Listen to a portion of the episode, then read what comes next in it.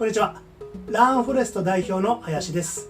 教え方の4ステップ実演する説明する実行させる評価するということで今日はですねこの評価するの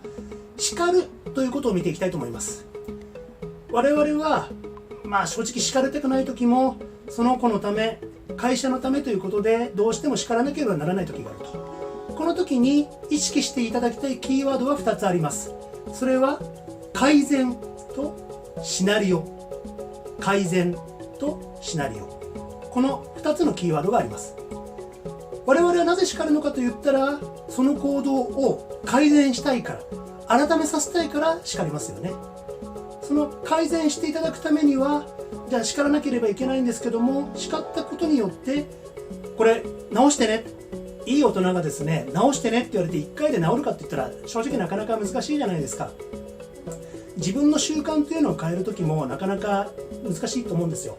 私あの行政書士試験の資格を取るために朝5時4時5時とかに起きてですねあの隙間時間1時間2時間仕事行く前のその時間で、えー、早起きして勉強をやろうと思ったんですけど最初の半年ぐらい結構起きられたり起きれなかったりとかあったんですね。自分でさえその行動を改善するのは難しいのに我々がいい大人に対していくら部下後輩といえどもいい大人に対してこうやんなさいよって言ったところですぐ改善できるわけはないんですよ。ですから、まあ、改善させたいんですけどもじゃあその彼彼女らが腑に落ちるような叱り方のシナリオ叱り方の台本と言い換えてもいいですかね。この叱り方を順序立てて考えていただきたいんですね。どうやって叱ったら彼彼女らが腑に落ちるのか？